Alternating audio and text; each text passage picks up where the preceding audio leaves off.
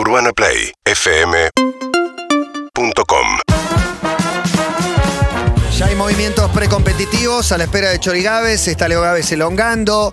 La pantera rota no aparece como siempre. Maya también empieza a estirar. El cartel del Salón de los Pasos Prohibidos. Pero antes un recorrido por la nueva pestaña de Juan Ferrari. Cortito y al pie como los datos que traemos en Nueva Pestaña, obviamente recordando los 101 años de la radio y saludando a Enrique Telemaco Susini, uno de los pioneros que hizo esa primera transmisión. Y en esta muy breve Nueva Pestaña, si eh, recordamos a Enrique Telemaco y recordamos ese apellido Susini, tenemos que mencionar que la modelo y conductora y actriz María Susini es su sobrina nieta. Claro que sí. El Buen a- dato. El Un abuelo abrazo. de María Susini es A el Facundo. hermano de Enrique Telemaco. Pero además, encontré unos datos de Enrique Telemaco impresionantes. Qué además de la bueno. primera transmisión. Se llama Telémaco como primer dato. Eso es increíble, eso es increíble. Pero además, María Susini cuenta en una entrevista que era la historia familiar, o sea, era el relato de cada almuerzo familiar o en las Navidades, cómo este eh, tío abuelo había ido a una ferretería, compraron todas las válvulas que tenía, se fueron a la terraza del Teatro Coliseo e hicieron esa primera transmisión tan famosa.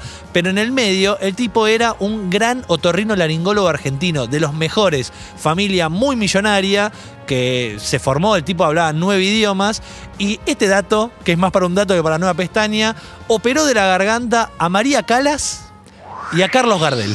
Muy bueno. Es el responsable de que los dos pudiesen cantar lo que cantaron gracias a el mismo tipo que también hizo la primera transmisión de radio. Un dato al pasar. Excelente. Pero saludamos a, a María Susini. Hablamos de familias Millo y recuerdan que la última nueva pestaña hablamos de Edward Norton y hablamos de El- su abuelo Inventó el shopping. y creador del shopping mall, creador de aquel concepto. Y la verdad que tampoco sabía que Edward Norton tiene un título de eh, licenciado en historia en Yale. Porque viene de esta familia de mucho dinero, obviamente con una universidad eh, muy costosa. Y el otro dato que yo no tenía, y no sé qué tanto recuerdan ustedes, que Edward Norton estuvo en pareja con Salma Hayek. Sí, yo me acordaba. Yo no me acordaba y no los hago juntos Cero, aparte. ¿no? no bueno, ¿sabes por qué no los hace juntos? Porque tuvieron de esas relaciones totalmente blindadas para los medios. No fueron públicas. No fueron, pero no, no fueron públicas porque no decían que estaban juntos, sino porque con- con- coincidieron en un momento de pico en sus carreras artísticas, pero no aparecían en las alfombras rojas juntos, no, no tenían esa cosa de contar la relación para los medios. Esa relación en un momento terminó, ellos nunca dejaron de ser amigos y quiero abrir nueva pestaña en Salma Hayek y recorrer algunas historias que son interesantes porque el padre de Salma Hayek, de origen libanés, se llamó Sami Hayek, fue político y empresario en México y obviamente también Salma se rodeó de y se crió en una familia donde había mucho poder, mucho dinero, estaba metida la política en el medio, de hecho es eh, íntimo amigo, ahora se me fue el nombre de eh, un presidente mexicano que... Vicente, Vicente Fox. Fox. De Vicente Fox, exa- exactamente. Y además fueron íntimos también con Carlos Slim. Quizás alguno lo conozca como el tipo más millonario del mundo. Del mundo. Hace mucho, ahora ya. Hace debe haber mucho. caído del top 10. No, pero de hecho, si hablamos, dos. Un bajón. si hablamos de otros eh, millonarios que siguen ese top 10, aparece el marido de Salma Claro, Hayek. Luis. Luis Vuitton. François Henry Pinault, que es el eh, dueño de una empresa muy, muy grande que tiene marcas como Gucci, Yves Saint Laurent, Balenciaga, Puma, entre otras. Luis Guillón también. Y ahí aparecen. Y de hecho, eh, de, esa, de esa pareja nace una hija que ya vamos a volver a esta pestaña, a la historia de Valentina. Valentina es la hija que tiene Salma Hayek con, con este tipo. Pero en el medio hay algo interesante que es el casamiento de Salma Hayek con este Con el millo. Claro, porque ellos se conocieron en Venecia. Y años después dijeron, che, ¿sabes dónde tenemos que hacer el casamiento? En el lugar que nos conocimos. Entonces hicieron una fiesta de máscaras, muy a la tradición de ese lugar. Y entre los invitados estaban Penélope Cruz, Javier Bardem, Ashley Judd, Luis Miguel, Charlize Theron, Olivier Martínez, eh, Emir Kusturica, Estela McCartney. Bueno, Bueno, muchos que hablan español. Mucha gente, eh, Gael García Bernal, Mía Maestro, para tener un crédito argentino Mucho, también mucho. metido ahí. Solo fallaron dos personas, Melanie Griffith y Antonio Banderas. No, ¿qué pasó? Se quedaron en el hotel para No. mí. No, estaban peleando en ese momento. Y hay un invitado más Ah. que ya lo voy a traer a, a la pestaña eh, porque es importante para terminar de conocer esta historia. Pero además hablábamos de Edward Norton y Edward Norton está casado con una señora que se llama Shauna Robertson. Shauna es productora de cine y este es otro datito muy chiquito. ¿Vieron esas películas de fumetas que tanto nos gustan con Seth Rogen, Sí. que dirige Judd Apatow? Esas que siempre tienen un chiste de uno en pito que pasa corriendo de la nada y decís, bueno, todos esos chistes son de Shauna Robertson, la mujer de Edward Norton. Judd Apatow dice, Vieron que en nuestras películas siempre se las acusan, porque parece que eso pasa acá y afuera también, en este humor de chabones, que siempre dice, todo eso sale de la cabeza de Shauna Robertson. Habla Jonah. Hill y Jonah Hill dice, me ha hecho hacer cosas que yo nunca imaginé que iba a hacer en una película. Es como todo es de esa cabeza de la mujer de Edward Norton, que es productora, es la tipa atrás de Virgen a los 40, Pineapple Express. eh, Qué ídola, ¿eh? Muy bueno, eh, me su- encanta. Todas esas películas son la mujer de Edward Norton, simplemente para traer este dato, donde obviamente también es amiga de Salma Hayek, porque fue esa pareja que terminaron siendo todos amigos y también obviamente fueron al casamiento de la buena de Salma, a la cual voy a volver.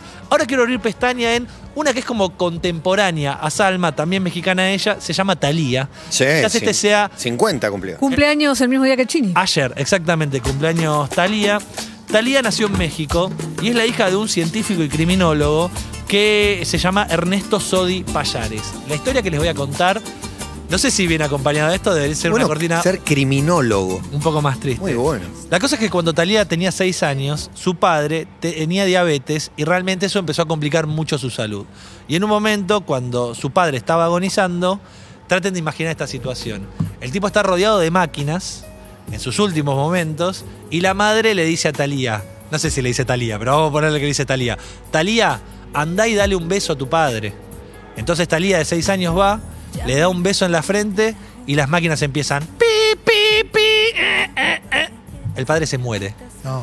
automáticamente después de ese beso. Con el beso de, Buen recuerdo para Talía. de, ¿eh? Jud- de Judas. No la debe haber Apatow. traumado nada. No la debe haber traumado nada, no, solo le generó un trastorno compulsivo. Ubican a Howard Hughes, la película que protagonizó Leonardo DiCaprio, por ejemplo, y la historia de, también parodiada en Los Simpsons por el personaje de Burns, de Veo bacterias, veo virus. Bueno, esa, ese trastorno tu- tuvo Talía hasta no hace tanto, lo contó hace poco en una entrevista en Facebook Live, en un programa que tiene en sociedad con Facebook, donde contó que a partir de haberle dado ese beso a su padre, ella obviamente consideró que había asesinado a su padre y desarrolló este trastorno obsesivo compulsivo que obviamente le trajo muchísimos problemas.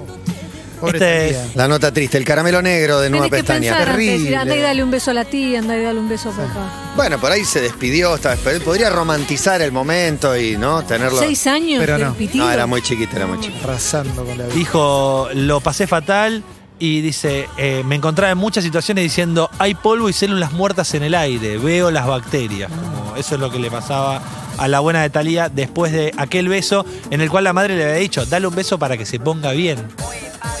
Bueno, No se fue a un lugar mejor quizás, ¿no? Y estaba todo enchufado, no, no, no era un buen lugar en el que estaba. Pero de Talía vamos a volver a Salma Hayek porque a veces en Nueva Pestaña decimos que los vínculos son familiares, pero a veces un amigo se convierte en familia. Y este dato no sé si lo tenían, pero ¿saben quién era el mejor amigo de Salma Hayek? Me gusta el mejor amigo. la- una de las mejores amigas es mía maestro, pero no es el mejor amigo. El mejor amigo de Salma Hayek era en este caso Prince. No. Muy bueno. Hubiera jurado que Prince no tenía amigos. No Bueno. se me ocurre que Prince estuviera escuchando a No alguien. saben la Sí, cantidad sí. de búsquedas que van a encontrar. No si saben ponen- lo que me si pasó, ponen Prince. Prince Salma Te Hayek. lo contás mañana. Mirá. Prince y Salma Hayek eran íntimos. El año pasado, en el medio de la pandemia, Salma Hayek recordó en el día del cumpleaños de Prince diciendo, muchos de ustedes están viviendo algo en estos momentos donde obviamente no están pensando en esto, pero yo en lo único que puedo pensar es en que extraño a mi amigo, que hoy cumpliría años, le escribí una carta hermosa y compartió una foto de la Salma de la balada del pistolero. Dios. Desde ese momento, ínti- Tremendo. íntima amiga de Prince, Salma Hayek dirigió un video de, de Prince y ahí es donde se hicieron amigos y cuentan que era esa amistad de dos horas al teléfono, charlando. El invitado especial en ese casamiento en Venecia claramente era Prince. Prince es eh, el, el- el gran amigo de la historia. La verdad que no lo tenía, por eso lo traigo a Ah. una pestaña. Mira, no sé si tocó, pero le hizo el regalo más lindo. Les dije que Salma Hayek y su marido Millo tuvieron una hija, la única hija que tiene Salma. Esa hija se llama Valentina y ¿qué hizo Prince? Le escribió una hija. eh, le, Una canción. le escribió una No canción. me escribas la pared. a la hija de- y adivina de quién le habla a Valentina en esa canción. Le habla sobre su madre, sobre Salma y le cuenta lo que es Salma para él en su vida. Qué lindo. Ah, emocionante. Ay, qué hermoso. Urbana Play 1043.